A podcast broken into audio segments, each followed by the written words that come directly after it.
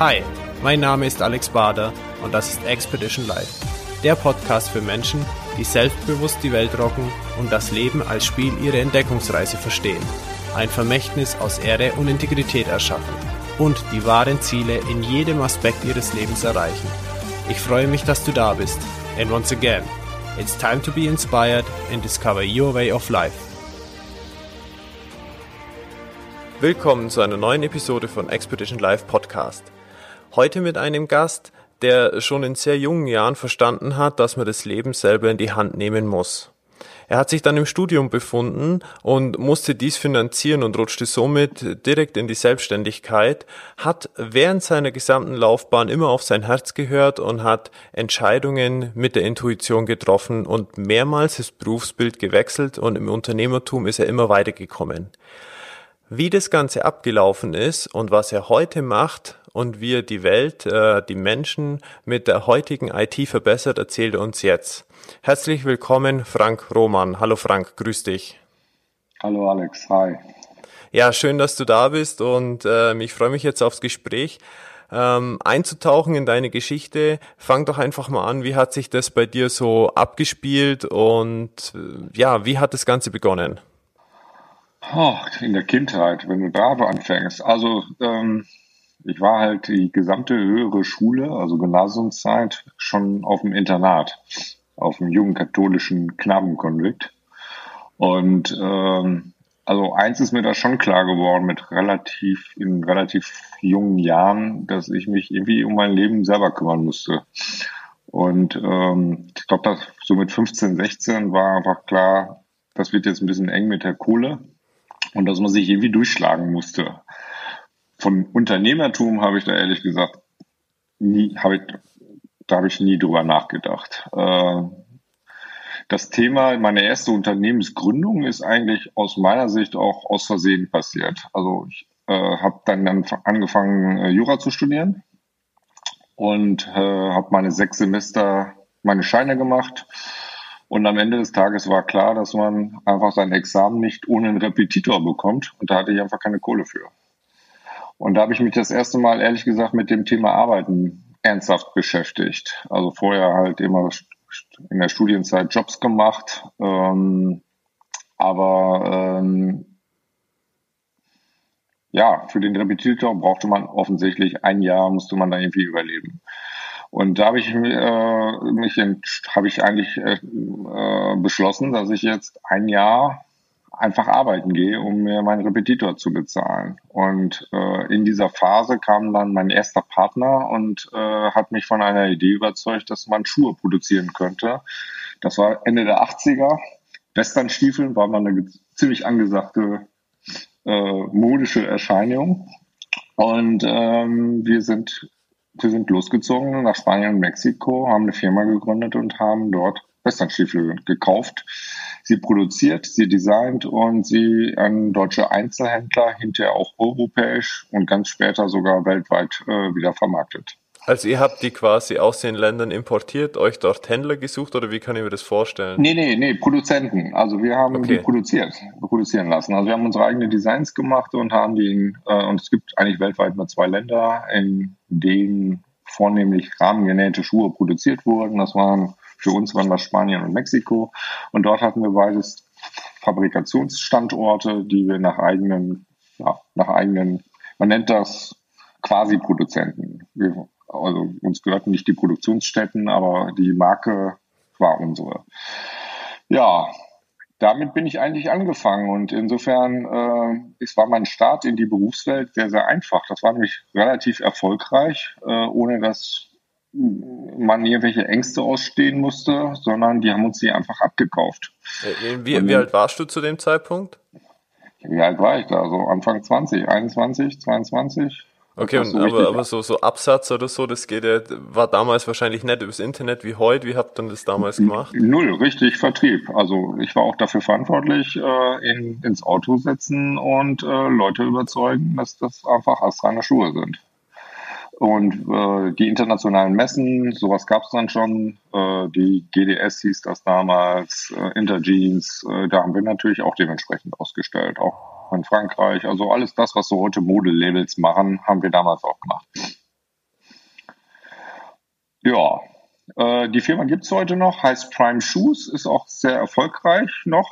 Äh, auch noch jetzt bin ich eigentlich auch stolz drauf, dass es das alles noch gibt und dass die noch am Markt unterwegs sind. Sitzt mittlerweile in München, hat Flagship Stores in München, Köln, Stuttgart, Wien, Zürich und ist eigentlich ganz erfolgreich unterwegs. Heißt, hört sich ein bisschen an, wie wenn du jetzt halt dann nicht mehr dabei bist, oder? War's. Ja. Genau. Mir ist das ehrlich gesagt irgendwie zu langweilig geworden. Also es sind okay. ehrlich gesagt zwei Sachen dazugekommen. Also das eine ist, äh, dieser Westernstiefel-Hype hörte irgendwann auf. Also dann wurde das Geschäft auf einmal wirklich anstrengender. Und wir hatten auch gar keine Rezepte dafür, warum und wieso äh, äh, jetzt das Geschäft auf einmal weniger werden sollte. Äh, weil wir wussten ja auch nicht, warum, warum wir eigentlich erfolgreich waren. Ähm, das führte einmal dazu, darüber nachzudenken, wie das eigentlich weitergeht. Das zweite äh, war, ich fand es einfach wirklich langweilig, weil wir haben jedes Jahr eine Kollektion gemacht, haben wir auf den gleichen Messen, hatten die gleichen Kunden und es waren am Ende immer Westernstiefel oder rahmengenähte Herrenschuhe. Und ähm, da haben wir darüber nachgedacht, einfach mal was anderes zu machen. Ähm, eine Sache hat ist aber auch schon zu Schulzeiten herausgeplumpst, äh, dass wir uns mit Techniken beschäftigt haben. Also wir haben schon mit Anfang 20 auf Macintosh ein eigenes ERP, also ein eigenes Wirtschaftswarensystem entwickelt, äh, mit dem wir quasi unsere Abwicklung, ja, also das Handling der Produzenten, äh, die die Rechnung stellen, extremst effektiv abbilden konnten. Und wir waren schon Anfang der 90er mit mobilen Druckern auf den Messen und konnten unseren Kunden am Stand eine Auftragsbestätigung in die Hand drucken. Und das hat mich schon damals sehr, sehr fasziniert, obwohl ich eigentlich gar keinen Bezug zu den IT-Themen äh, damals hatte, äh, wie schlank man eigentlich solche Prozesse organisieren konnte. Für uns hieß das einfach, dass wir drei bis vier Mitarbeiter sparen konnten und ähm, dort an der Stelle extrem wirtschaftlich und effektiv unterwegs waren. Mhm. Ähm, ja, dann habe ich diese Firma verkauft an die Produzenten. Einmal äh, äh, den Westerstiefelbereich und zum Zweiten den Schuhbereich in eine eigene Firma an meinen, meinen damaligen Partner, der das, wie gesagt, auch heute noch führt und habe mich in mein Kämmerchen gesetzt das erste Mal und überlegt, was ich denn jetzt anstellen würde. Und die Idee war, ähm, sich mit Technologien zu beschäftigen, die erklärungsbedürftig sind, um einfach persönlich eine eigene neue Herausforderung zu kreieren. Äh, Frank, was kurz, bevor wir jetzt auf äh, den Bereich eingehen. Oh. Wie war denn mhm. das jetzt, ähm, als du gesagt hast, du verkaufst die Firma? War das so von heute auf morgen oder war das ein längerwieriger Prozess? Du hast gesagt, es hat dich gelangweilt, aber ich kann mir nicht vorstellen, dass du irgendwann in der Früh aufgestanden bist, aus dem Bett gestiegen bist und gesagt hast, heute verkaufe ich die Firma. Ja, ähm, Nein, das, man fängt schon früh darüber an. Damals war das ein, ehrlich gesagt ein großes Problem äh, was mir einfach dauerhaft in meinem Leben immer wieder vorge oder äh, was dauerhaft vorgekommen ist, weil ich eigentlich was vermeintlich Erfolgreiches aufgegeben habe und einfach was Neues gesucht habe. Äh, damals konnte ich das gar nicht beschreiben. Also meine Frau, meine Eltern fanden das alle gar nicht so witzig, dass ich jetzt überlegen würde, wieder was Neues zu machen. Äh, ich kann gar nicht sagen, wann es dann angefangen hat, aber man denkt irgendwie, ich sage jetzt mal ein halbes Jahr, irgendwie, wie geht das jetzt weiter? Und an irgendeinem Punkt entwickelt man sich halt dahin. Und jede einzelne Handlung, man spricht mit dem Partner, man spricht mit den Produzenten und auf einmal ist der Punkt da, dann ist es auch nicht mehr umkehrbar, weil man sich auch innerlich darauf eingestellt hat. Aber es war keine wenn du danach fragst, systematisch geplante äh, Entscheidungsprozess. Also war das auch nicht so, dass du auf ein Ziel hingearbeitet hast, so du willst die Firma jetzt verkaufen, sondern Nein. eher so eine Art Findungsprozess aus der Intuition heraus? Ja, das würde ich, mhm. würde ich so beschreiben. Okay. Das würde ich, das würde ich so beschreiben, ja. Ähm, ja, beantwortet das deine Frage? Ja, absolut. Äh, zweite Frage, kleiner, ja. äh, und mhm. zwar gab es in der Zeit auch irgendwelche Hindernisse, ähm, zum Beispiel bei der Gründung oder bei der Umsetzung oder dann beim Verkauf, wo du gesagt hast, da hast du ein extremes Learning dann gehabt oder zu dem Zeitpunkt wusstest du gar nicht, wie du das jetzt am besten umsetzen kannst? Wie soll ich das sagen? Also, es war im Nachhinein natürlich erstaunlich. Ich habe mir 200.000 Mark geliehen, damals von der Commerzbank, die mir das ungesichert gegeben haben. Ähm, am Ende haben wir ein Unternehmen gehabt äh, mit 25 Mitarbeitern, glaube ich, äh, was eigentlich sehr, sehr wirtschaftlich erfolgreich war. Aber das hatte gar nicht so einen Wert für mich. Also wirtschaftlich, dass man, wir haben ja nicht heute wie Startups darüber nachgedacht, dass wir Multiples auf Gewinn oder Umsätze gerechnet hätten und uns irgendwie reich gerechnet hatten. Eigentlich war das Unternehmen für mich wert, wertlos. Und äh, so haben wir, glaube ich, auch im Verkaufsprozess agiert. Also äh, der Verkauf an die Produzenten in Spanien war, ich weiß, kann dir gar nicht mehr sagen, welchen Kaufpreis wir da bekommen haben. Und auch die, die Überführung äh, des meiner Anteile dann an meinen an den Detlef, der das heute macht, äh, der, der hat da nicht riesen Kohle für bezahlt. Das hat dazu geführt, dass man gefühlt ein paar Jahre jetzt irgendwie klarkam und nicht darüber nachdenken musste, morgens seine Brötchen zu kaufen. Aber wir waren weit davon entfernt zu sagen, wir sind jetzt irgendwie reich und wir haben, ich habe jetzt das erste Unternehmen verkauft. Ähm, insofern kam da für mich auch die nächste Lebenskrise, nämlich nicht genau zu wissen, was man jetzt eigentlich machen wollte. Und äh, da ist mir das erste Mal eigentlich wieder aufgefallen, dass ich eigentlich gar kein Studium habe und gar keine Berufsausbildung. Und was mich eigentlich jetzt dazu befähigen sollte, andere Sachen zu machen. Mhm. Insofern war der, der, das Ende für mich eigentlich eher ein kritischer und ein schwieriger Prozess am Ende des Tages, wo, ich, wo ganz viele Stimmen auch bei mir gesagt haben, warum hast du das jetzt eigentlich gemacht? Und wogegen tauschst du das jetzt eigentlich ein? Was passierte denn an dem Tag, nachdem du die Firma übergeben hattest? Was war, kannst du dich an den Tag noch erinnern?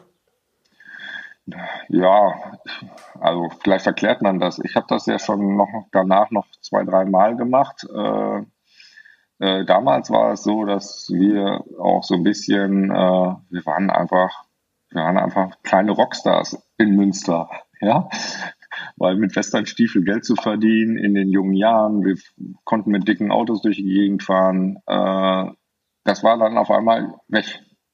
Oder das fühlte sich anders an, weil man ja nicht mehr Geschäftsführer dieser Firma war, sondern keiner wusste, wie es jetzt weitergehen sollte. Und wenn man es selber schon gar nicht weiß, fühlt man sich natürlich auch erstmal wieder, okay, in welcher Rolle bin ich jetzt eigentlich unterwegs?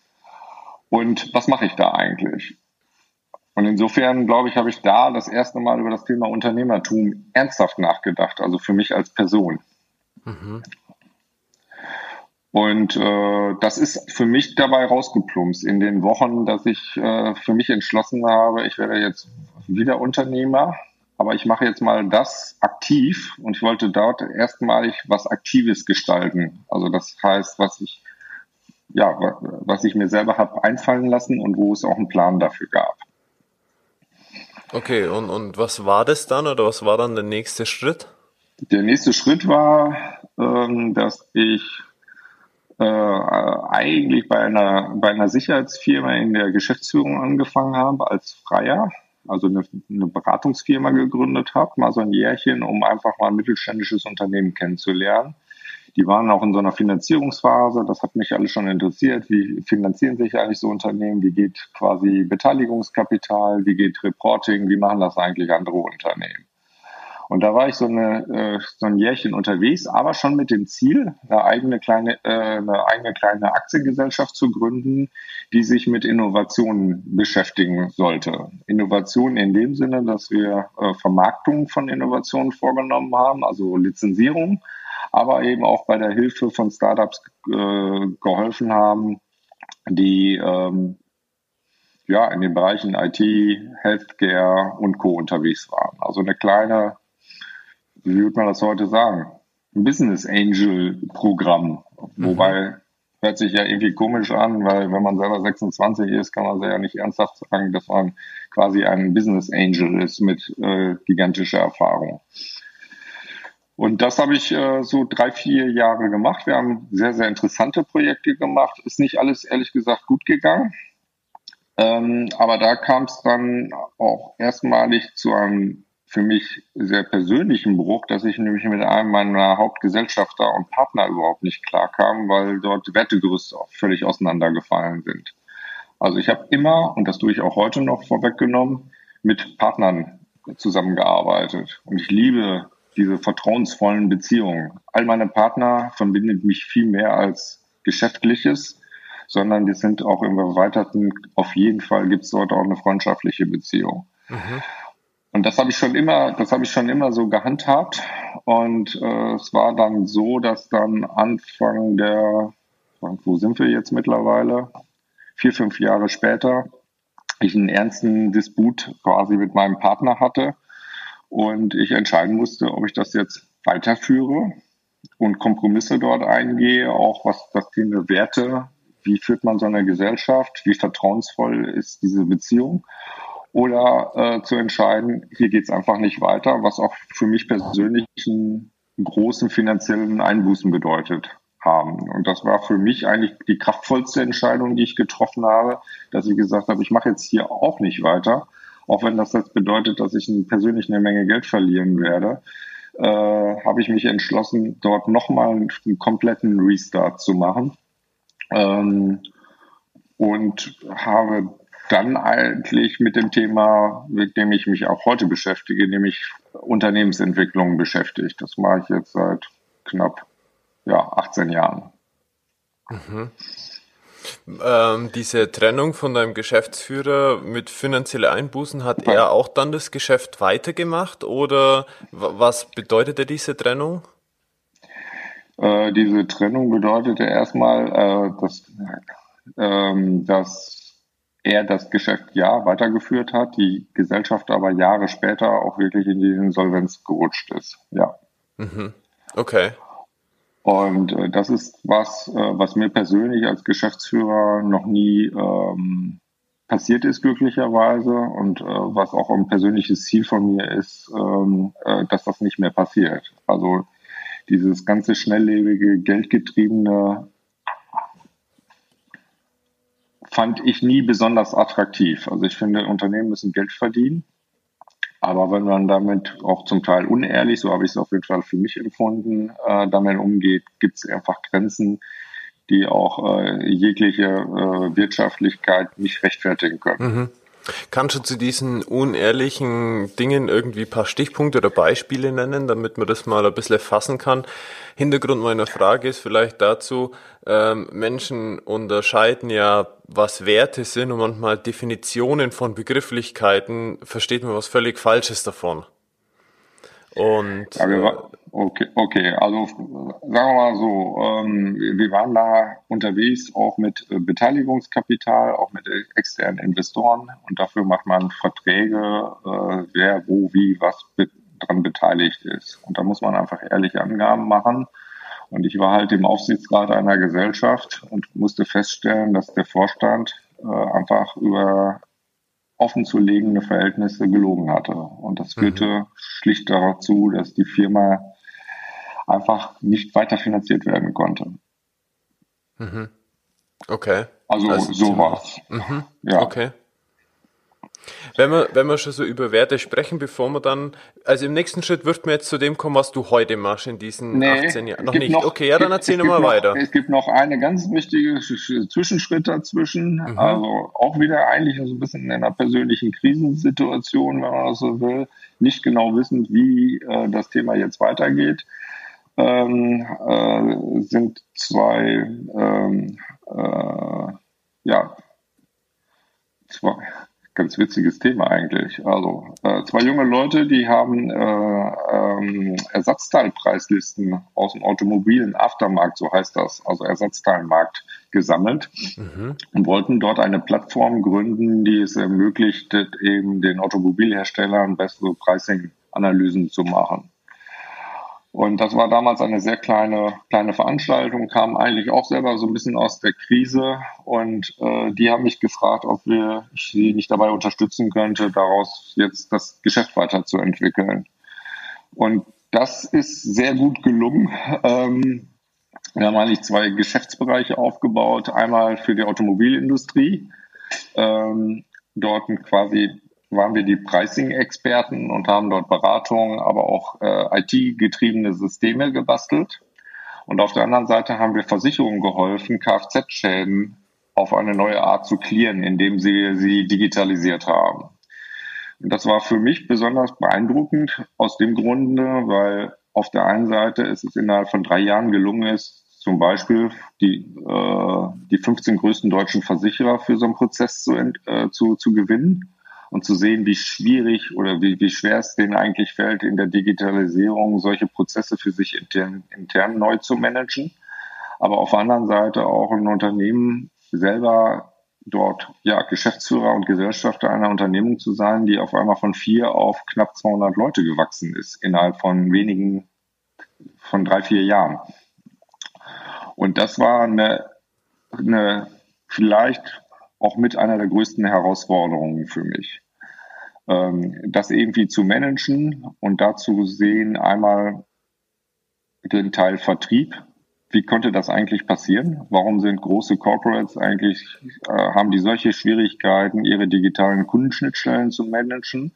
Und warum tun die sich eigentlich so schwer mit der Digitalisierung auf der einen Seite, aber auf der anderen Seite auch äh, Managementsysteme jetzt zu finden, die, die anders sind als das, was man sonst Anfang der 90er Jahre kannte. Also Wasserfallprojekte, äh, quasi hierarchische Managementstrukturen, auf die ich damals schon kein, kein, kein, keine Lust hatte.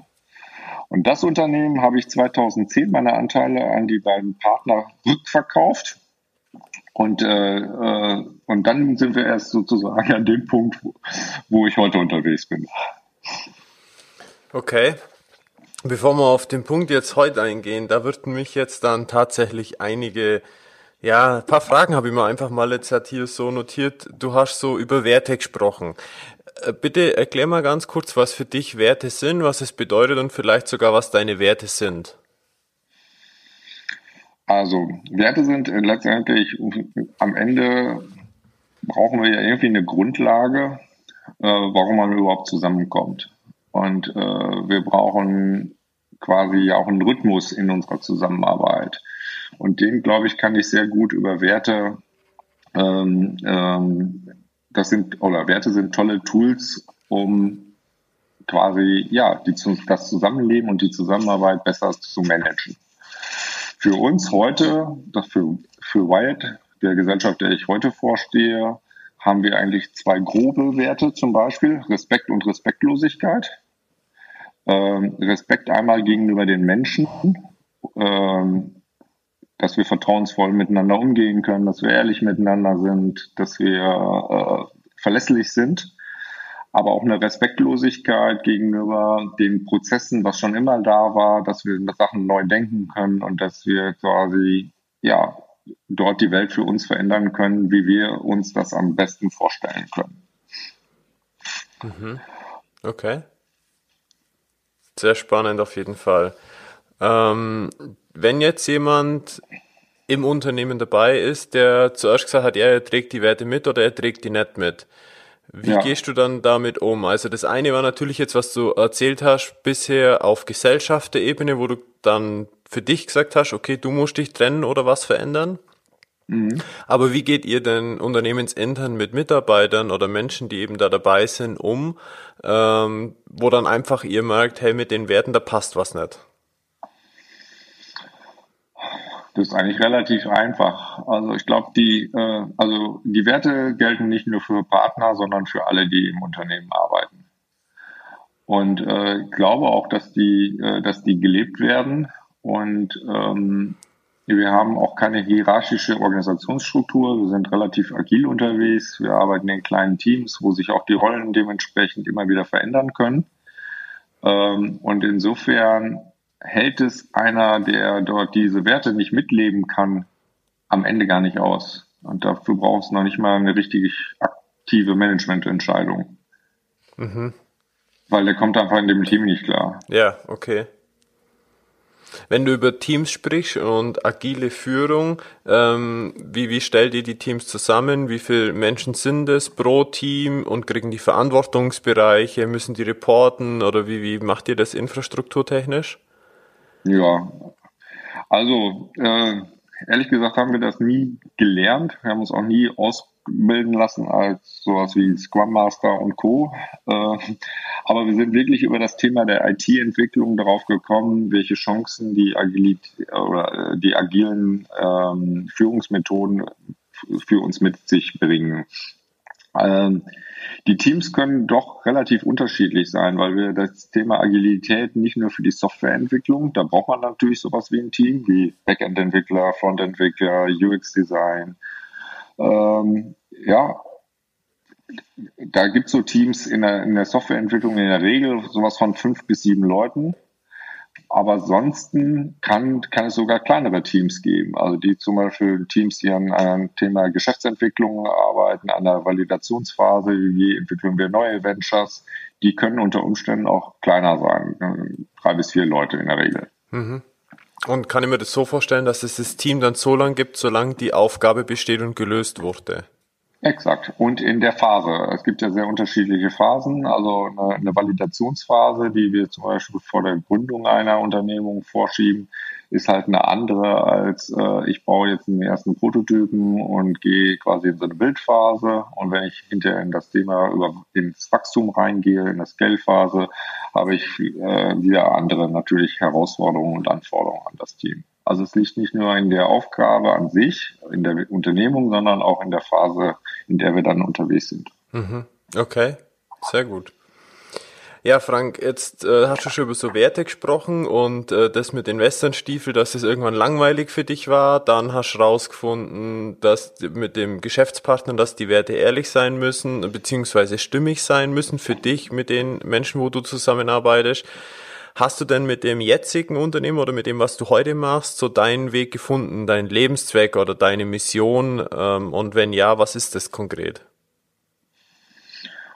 Okay, also ob ich, ähm, ob ich den schon gefunden habe, weiß ich noch gar nicht ganz genau. Aber es gibt jetzt einen Plan, das rauszubekommen. Okay. In den, in den, äh, in den nächsten fünf Jahren. Also 2010, um das vielleicht weiterzuführen, habe ich äh, angefangen, wieder äh, mich äh, nochmal hinzusetzen, eigentlich als One-Man-Show und habe im 2011 ein erstes Unternehmen gegründet äh, aus den Erfahrungen, die ich bei der Firma Eukon, so hieß sie, äh, die, die im Versicherungsbereich unterwegs waren, die geholfen hat, quasi Energieversorger eine digitale Kundenschnittstelle zu verpassen. Und ähm, das ist ein reines Auftragsdatenverarbeitungsgeschäft gewesen. Das heißt, wir sind selber nie in die, in die Kundenbeziehung zu Endkunden eingestiegen und haben dort Portale mit sowas wie kann man als Energieversorger äh, Freikarten oder Eintrittskarten für das örtliche Freibad vermarkten. Solche Dinge haben wir dort gemacht und machen wir auch heute noch. Und äh, dort haben wir wieder festgestellt, dass sich gerade diese äh, die großen Corporates, die in den Regionen eigentlich eine vertrauensvolle Kundenbeziehung haben, sich sehr schwer tun, äh, diese in die digitale Welt zu transformieren. Und wir haben dann 2014 angefangen.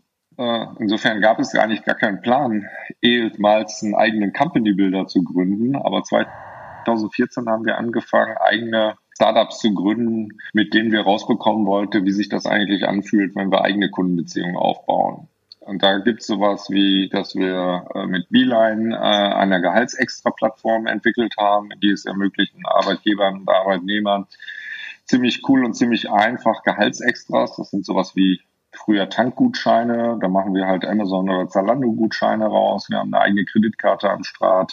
Äh, wir können äh, Mittagsessen zuschießen und haben eigentlich da einen total coolen Prozess ge gebastelt, sind aber da auch wieder auf das Thema Vertrieb gekommen. Für so Startups ist es nämlich sau schwer, Endkunden zu gewinnen.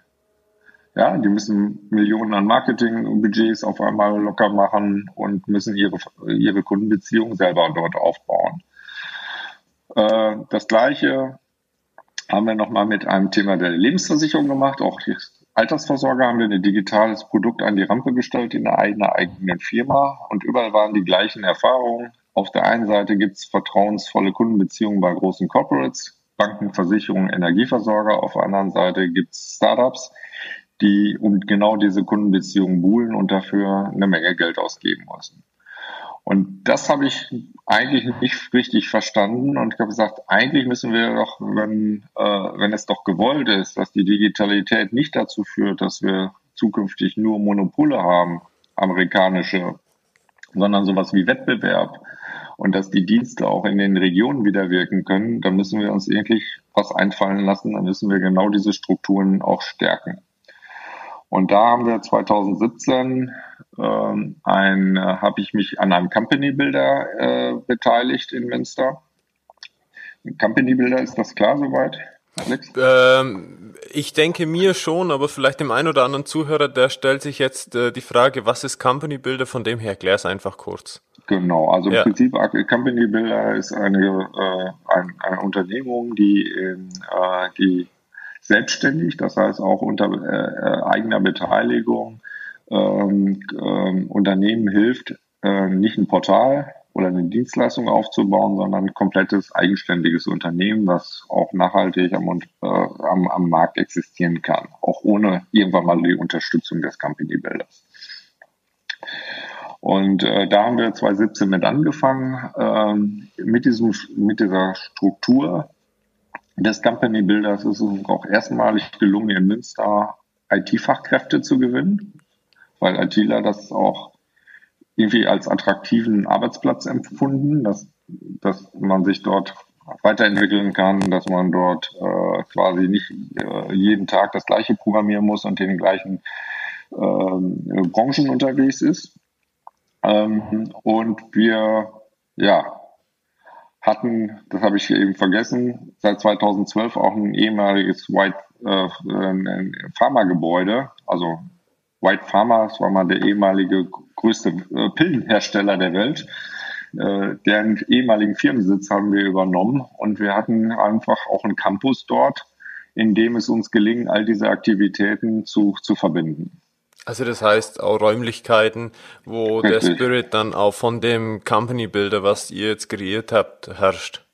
Exakt. Okay. Wir haben also jetzt fast 10.000 Quadratmeter Büroflächen am Start ähm, und äh, haben auch im letzten Jahr nochmal neu gebaut, äh, ein komplett neues Gebäude zu dem alten hinzugesetzt. Und wir möchten, dass jetzt, dass das die digitale Heimat für unsere Geschäftsmodelle wird. Wie viele Mitarbeiter seid ihr jetzt aktuell? Das ist schwierig. Ähm, also den Unternehmen, die ich vorstehe aktuell, müssten das so roundabout 140 sein. Ähm, da gibt's noch Assoziierte äh, von den Partnern, die auch bei uns am Standort sind. Dann sind wir vielleicht 250, sowas um den Dreh. Okay.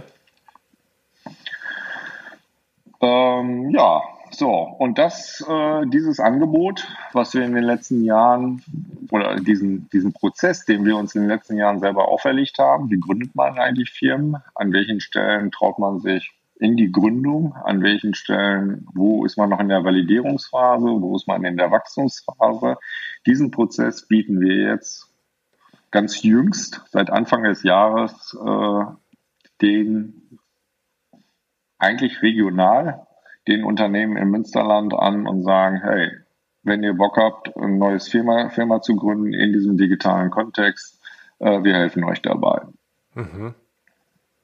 Und, und, wie ja. sieht dann so eine hm? Kooperation dann aus, wenn ihr da zusammengeht? Also, du hast vorhin was gesagt an Unternehmensbeteiligung, das heißt, bringt ihr Kapital mit ein oder wie kann das so eine Konstellation aussehen? Ähm, in der Regel äh, ist die Konstellation so, dass wir erstmal einen Workshop machen und die Ideen validieren, äh, die dann dazu führen sollen oder die, die zu identifizieren, die wir dann weiterführen wollen. Ähm, es gibt zum Beispiel ein Projekt, wo wir mit einer großen deutschen Pfandbriefbank jetzt schon gestartet sind in den ersten Validationsprozess. Und da geht es eben darum, äh, Prozesse an dem, an dem, an dem Bankkonto so zu digitalisieren, dass äh, dort ja Nebenkostenabrechnungen automatisierter aus dem Mietkonto herauslaufen könnten, als das heute der Fall ist. Mhm. Und sowas validieren wir dann, machen dann quasi MVPs, bauen Prototypen, äh, bauen auch die erste Anwendung. Die geht jetzt in den nächsten Wochen sogar schon live in diesem Fall. Und dann wird entschieden, ob wir dort ein eigenes Corporate, eine Firma gründen, die eigenständig auch am Markt agieren soll. Und dann würden wir auch neben den Manpower, den wir äh, an die Rampe stellen, auch äh, uns unternehmerisch daran, also wirtschaftlich mit Geld daran beteiligen. Okay. Ja, sehr spannend. Aber jetzt lass uns noch mal ganz kurz zurückkommen zu deiner Mission. Ähm, du hast gesagt, du bist noch so wenig in der Findung. Du hast ein bisschen auch gesagt, ähm, du hast das jetzt gemacht aus dem Grund, dass wir nicht nur amerikanische Global Player haben oder so. Könntest mhm. du ein bisschen eingrenzen, dass du sagst, hey, du machst das jetzt aus dem und dem Grund? Also ich finde ich finde Regionalität und Digitalität eigentlich total cool. Okay. Äh, ich sag mal, vor ein paar Jahren ist mir was, äh, habe ich was gelesen. Da ging es darum, dass holländische Krankenschwestern beschlossen hatten, dass sie einfach zu wenig Geld verdienen, dass die Patientenzufriedenheit runtergegangen ist, weil sie sich nicht mehr richtig drum kümmern können. Und die haben sich eine App gebaut, die dazu geführt hat, dass man das mittlere Management einfach rausschmeißen konnte, weil die gesagt haben, die tun eh nichts für uns, die verwalten uns ja nur. Mhm. Das heißt, die haben eine, eine, App gebaut, die Organisationsplanung macht. Wie geht's? Wie geht äh, Urlaubsvertretung? Wie geht Krankheitsvertretung? Diese ganzen Themen. Mhm. Und auf dieser App arbeiten, glaube ich, mittlerweile 15.000 äh, Krankenschwestern in Holland. Das ist echt ein Standard geworden.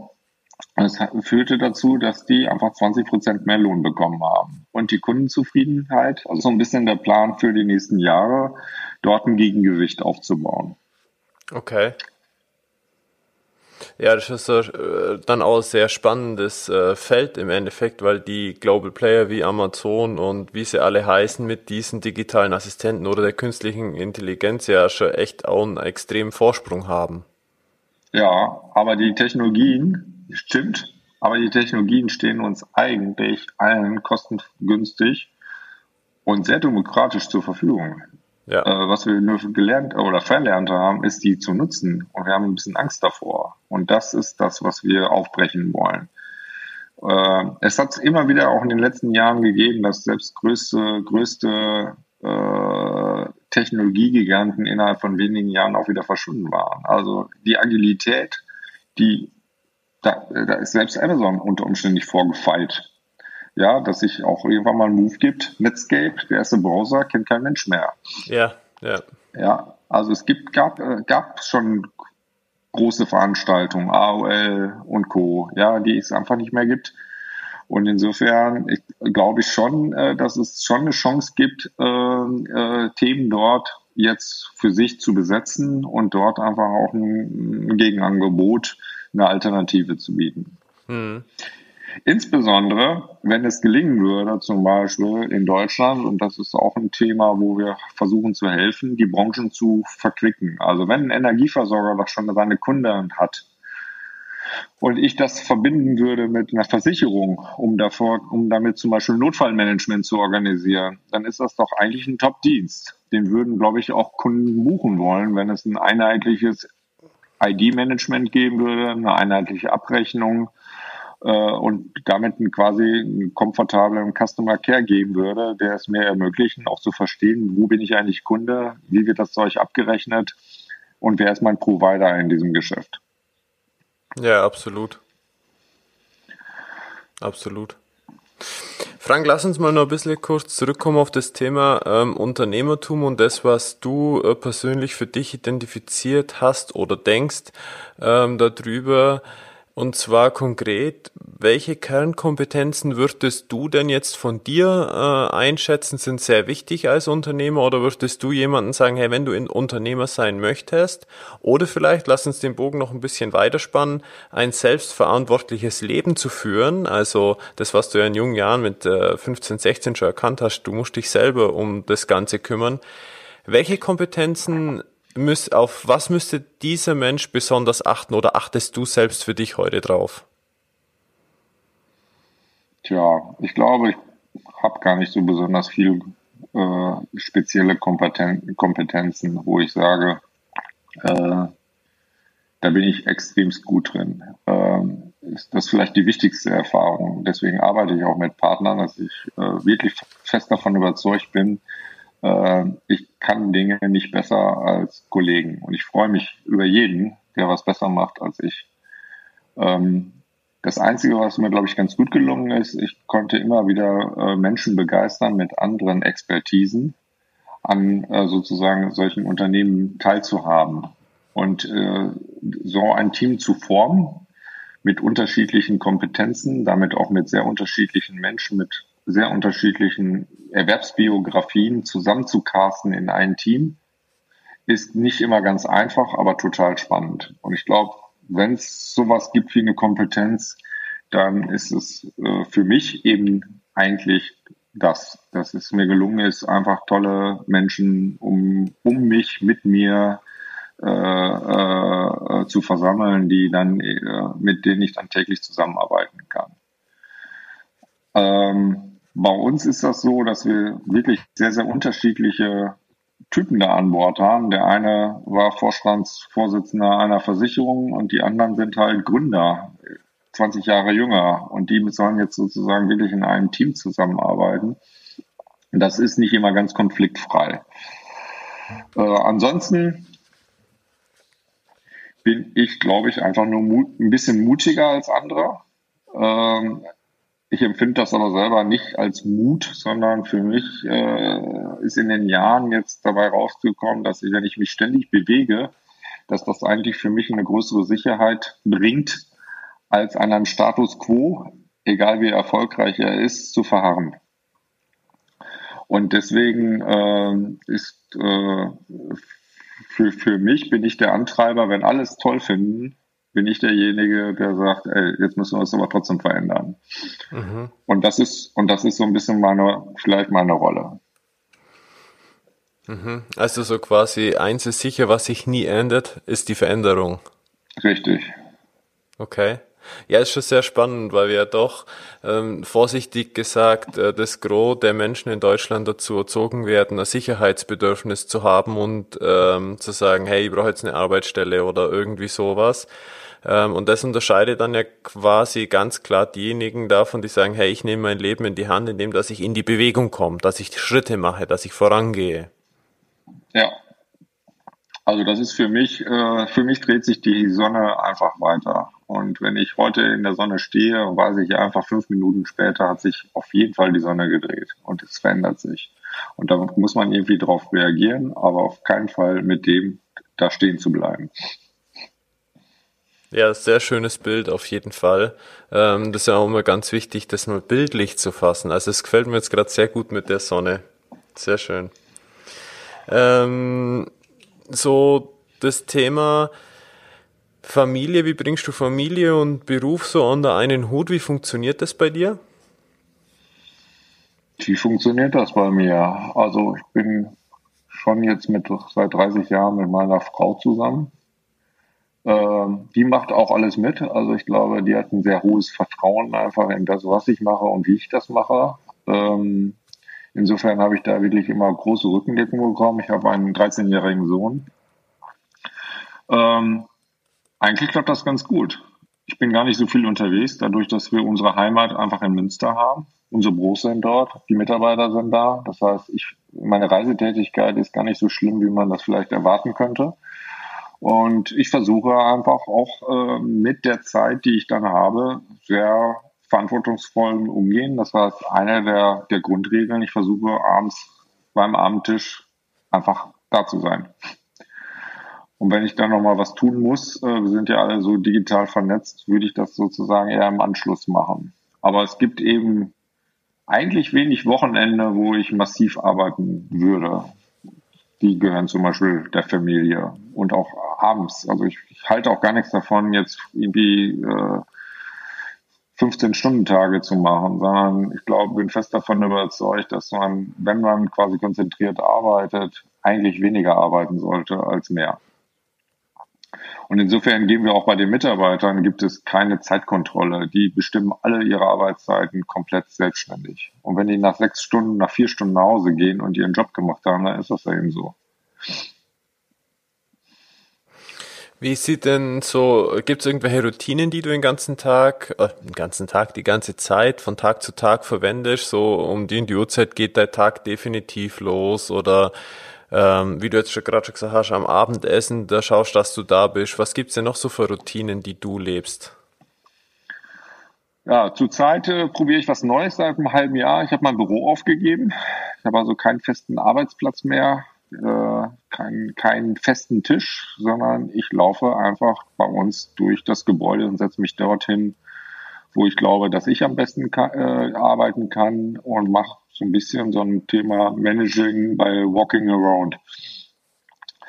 Ähm, das ist jetzt auch für mich eine neue Erfahrung ähm, einfach gar keinen Raum zu haben, wo man sich jetzt erstmal einschließen kann und seine Ruhe haben kann, ist aber total spannend. Also es gefällt mir eigentlich ganz, ganz gut. Insofern gibt es auch in meinem täglichen Arbeiten eigentlich ganz wenig Routinen. Also ich habe sowas wie Termine, wir haben auch sowas wie Joe Fixes, auch in dem Thema Agilität gibt es quasi äh, sowas wie Stand-ups jeden Tag. Das machen wir schon. Und wenn ich da bin, nehme ich auch an denen teil.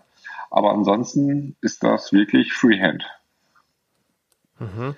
Das heißt, ich habe sowas wie Vertriebstermine, sowas von außen bestimmte äh, Termine, aber ansonsten äh, gibt es wirklich Tage, zum Beispiel letzten Donnerstag hatte ich keinen einzigen Termin.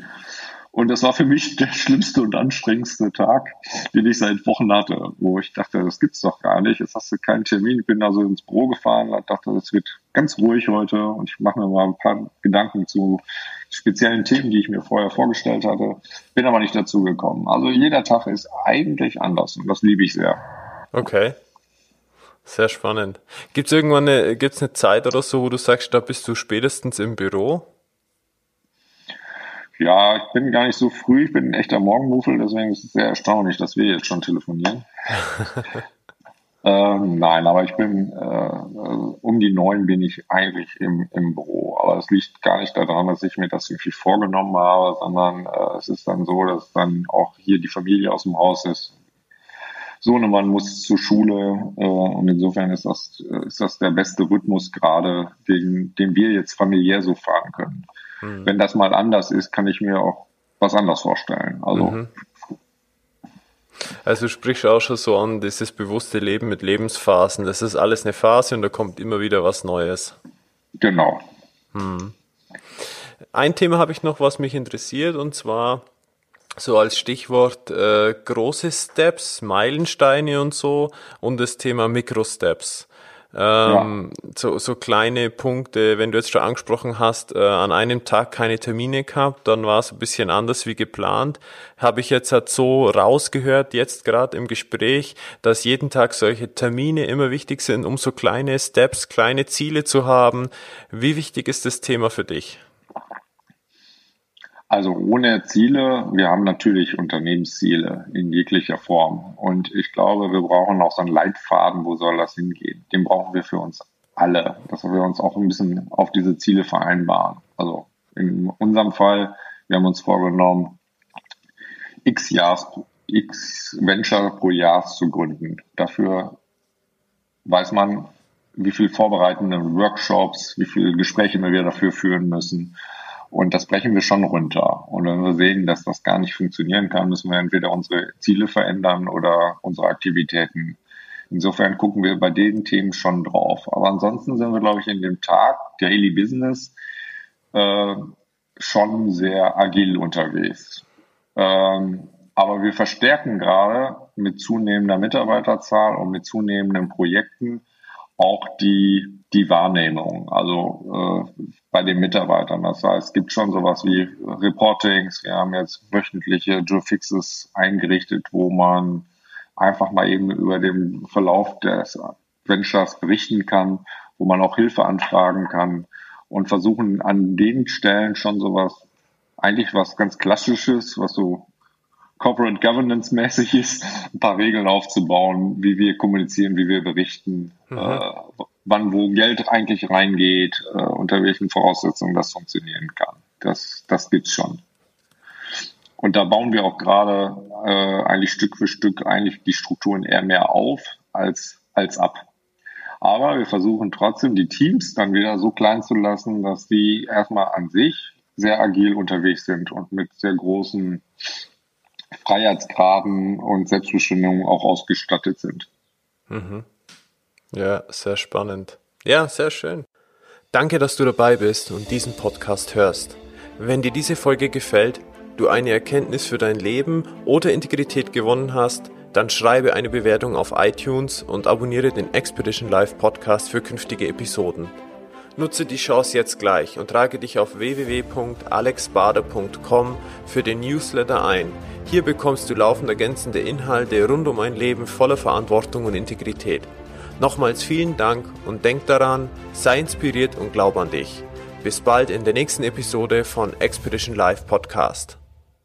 Ja, wir kommen so langsam zum Ende, Frank. Ähm, gibt es noch etwas, ähm, was du ganz gerne mitteilen möchtest? Ähm, oder zum Beispiel Buchempfehlungen, die dich bewegt haben? Irgendwelche inspirierenden Personen, an denen du dich orientierst? Irgendwas ganz Spezielles von dir? Ach, äh, vielleicht, ich komme jetzt noch nicht mal auf den Namen, das hätte ich natürlich mal recherchieren können. Aber es gibt ein Buch Nudge, der, der gute Mann hat den Wirtschaftsnobelpreis äh, bekommen durch die Erkenntnis, dass Menschen nicht rational eigentlich agieren, sondern dass sie eigentlich angestoßen werden müssen, das Richtige zu machen. Ähm, das fand ich ganz spannend in dem wirtschaftlichen Umfeld, dass es eben neben Selbstverantwortung, den Weg, den ich für mich so ein bisschen eingeschlagen habe, äh, offensichtlich äh, es auch viele Menschen gibt, die einfach wenig darüber nachdenken, äh, wie ihre Zukunft aussehend. Zum Beispiel bei dem Thema einer Altersvorsorge. Allen ist klar, dass am Ende es irgendwie knapp wird mit der Kohle. Aber keiner der jungen Leute denkt wirklich ernsthaft darüber nach, heute da schon was gegen zu tun.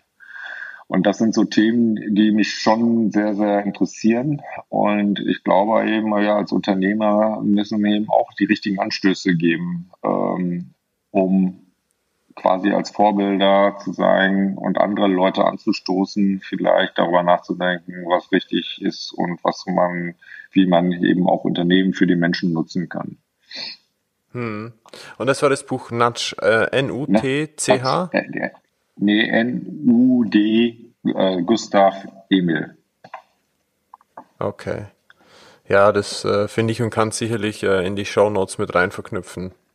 Ja, und äh, das, äh, ich glaube, jeder sollte auch ein bisschen natchen. Ein Energieversorger sollte seine Kunden natchen darüber nachzudenken, dass die lokale Assets weiter unterstützt werden müssen. Wird nämlich irgendwann traurig, wenn die Freibäder einfach zugemacht werden in so einer Region. Hm. Ähm, Ein Lebensversicherer sollte junge Menschen quasi helfen und anstoßen, das Thema Altersversorger zu machen. Aber eben cooler und anders. Da muss man halt auch den richtigen Ton sprechen.